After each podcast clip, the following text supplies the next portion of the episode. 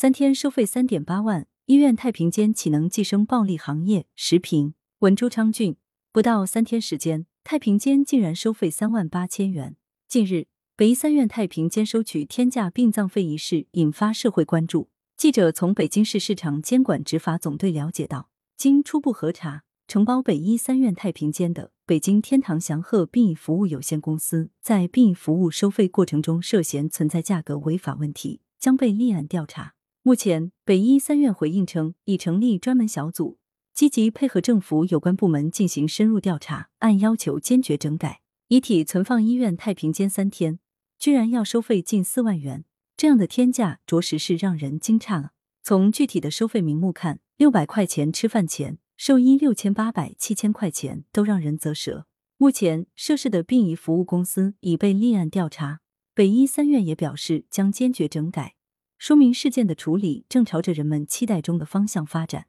但是，类似的太平间天价收费现象在全国范围内已不是第一次出现，经由个案反思整个行业很有必要。值得注意的是。此事中涉事的太平间，虽然在外界看来隶属于北医三院，但实际上是对外承包给了专门的殡仪服务公司。而公立医院太平间外包的现象有一定普遍性，这也就注定了其很容易成为失范的角落。一方面，公立医院可以外包的原因理直气壮的撇清管理责任；另一方面，外包后承租公司又可以市场化的名义来为自己的自主定价辩护。如此一来，在利益驱动下。高价乃至天价似乎就在所难免，但即便是外包，太平间依然是公立医院基本服务的一部分。如果认为外包了就可以放任不管，就完全可以撇清公立医院的公益属性和社会责任，这显然是一种值得警惕的堕落和扭曲。一刀切叫停，太平间外包或许不必要，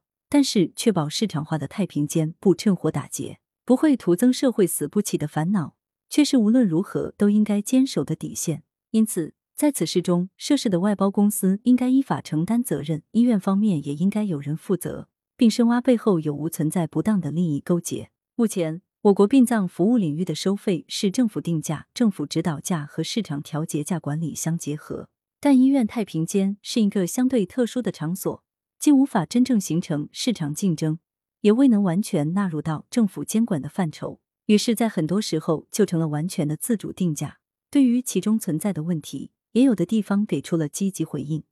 如北京在二零一九年就提出将试点太平间遗体直运殡仪馆，并要求建立对医疗机构太平间的联合监督检查机制，对医疗机构太平间未经民政部门批准开展殡仪服务、非法经营遗体运送业务等违法违规行为，依法从严查处。但从现实来看，这一本来可以防止医院太平间成为天价场所的做法。似乎未能发挥该有的作用，其原因到底如何，值得深思。在整个殡葬服务流程中，太平间原本是一个并没有那么起眼的环节，但事实证明，只要缺乏足够的规范，总会有力量伺机而动，不但于寻找一切机会在死者身上谋取暴利。我们当然不应该完全取消殡葬服务的市场化空间，但确实要采取实际行动，防止一些基本的殡葬服务也天价化。加剧社会对于死不起的担忧。事实上，近些年无论是殡葬改革，还是相关殡葬服务行业的监管，都强调要提倡厚养薄葬。然而，天价太平间现象说明，当前阻碍薄葬的最大因素，或许不是社会观念拖后腿，而是一些基本的殡葬服务价格高企，让人无法薄葬。它在违背殡葬改革初衷的同时，也在直接加剧民生负担。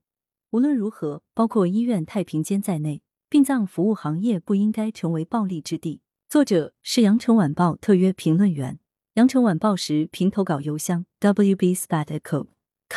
来源：羊城晚报羊城派。图片：视觉中国。责编：张琪、江雪源。